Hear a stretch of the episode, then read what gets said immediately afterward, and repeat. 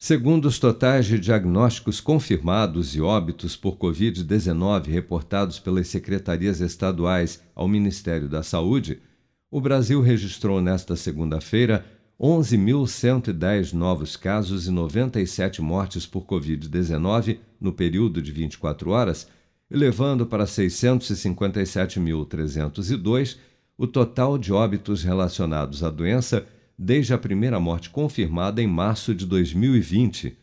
Em queda desde 11 de março, a média móvel diária de óbitos por Covid em sete dias chegou a 293 nesta segunda-feira, a menor desde 23 de janeiro. Mas apesar do recuo de internações e mortes pela doença nas últimas semanas, permitindo uma perspectiva mais otimista em relação ao fim da pandemia, Especialistas criticam a flexibilização de medidas preventivas neste momento, como o uso de máscaras em ambientes fechados, a exemplo do que já vem ocorrendo em diversas cidades do país.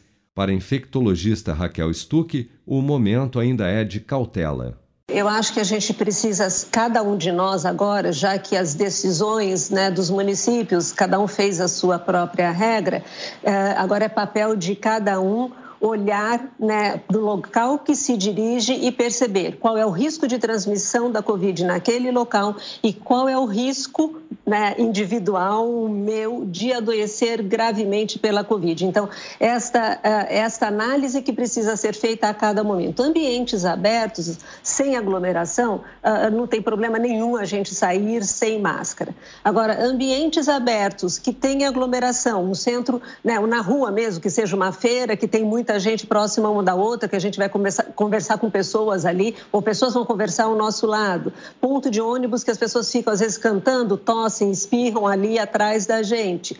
E locais fechados, esta análise, né? Eu tenho mais de 60 anos, eu sou diabético, eu sou obeso, independente da idade, né? Eu sou imunossuprimido, eu não tenho as doses, a terceira dose da vacina, ou eu convivo com todas essas pessoas, ou no meu ambiente de trabalho, ou na minha família. Se a resposta for sim para algumas dessas perguntas, eu devo continuar usando a máscara nesses ambientes fechados ou nos ambientes abertos com aglomeração.